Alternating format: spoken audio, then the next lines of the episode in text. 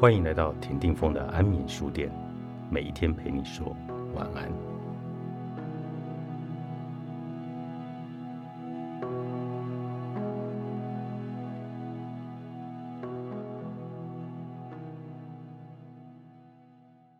人很常因为某些事情感到被冒犯，但这些事情的本质却并非要冒犯他人。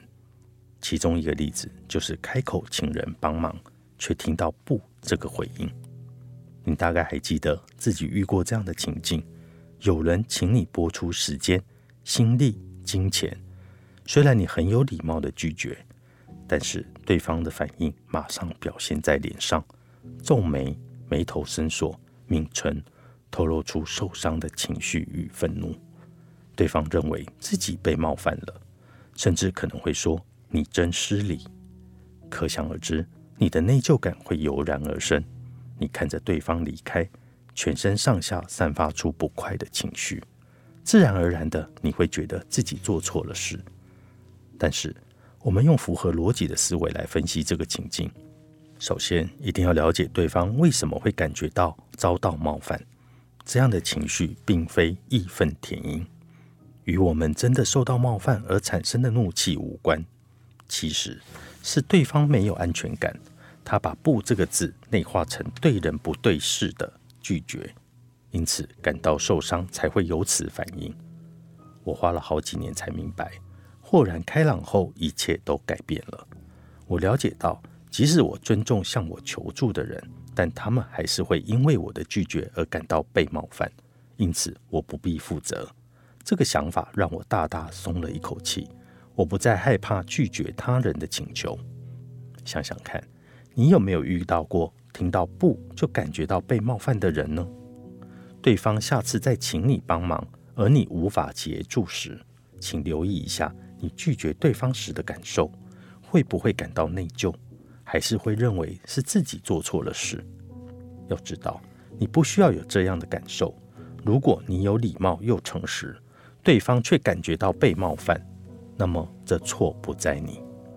如果你跟我一样，非常讨厌让人失望，看到别人因你的言语和行为而难过，就会感到难堪。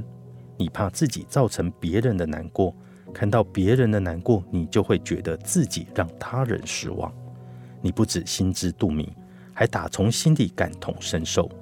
这种内疚感其实是毫无来由的。你不必为对方因为你的拒绝而感到失望。要体悟这点，就要了解失望的缘由。失望出自于未获得满足的期望。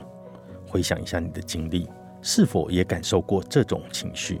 原因当然就是无法达到预期的结果。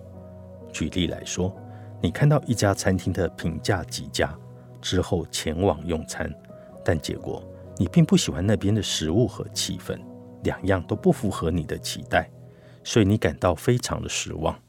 另外一个例子，或许你期待孩子每科都拿到极佳的成绩，但是看了成绩单后，发现某些科目成绩不甚理想，可能就会感到失望。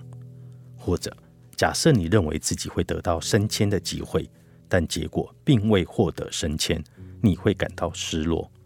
为什么呢？因为你的期望并未实现。现在想一下，如果你向人说不会发生什么事呢？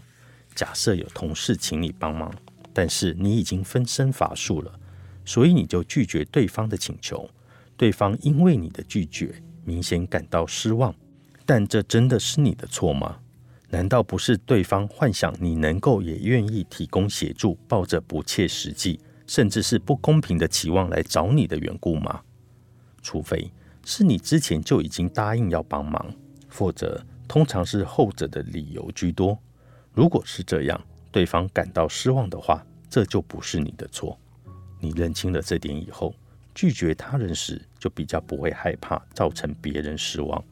你会了解，他人的失望不是你的错，你也不用负责。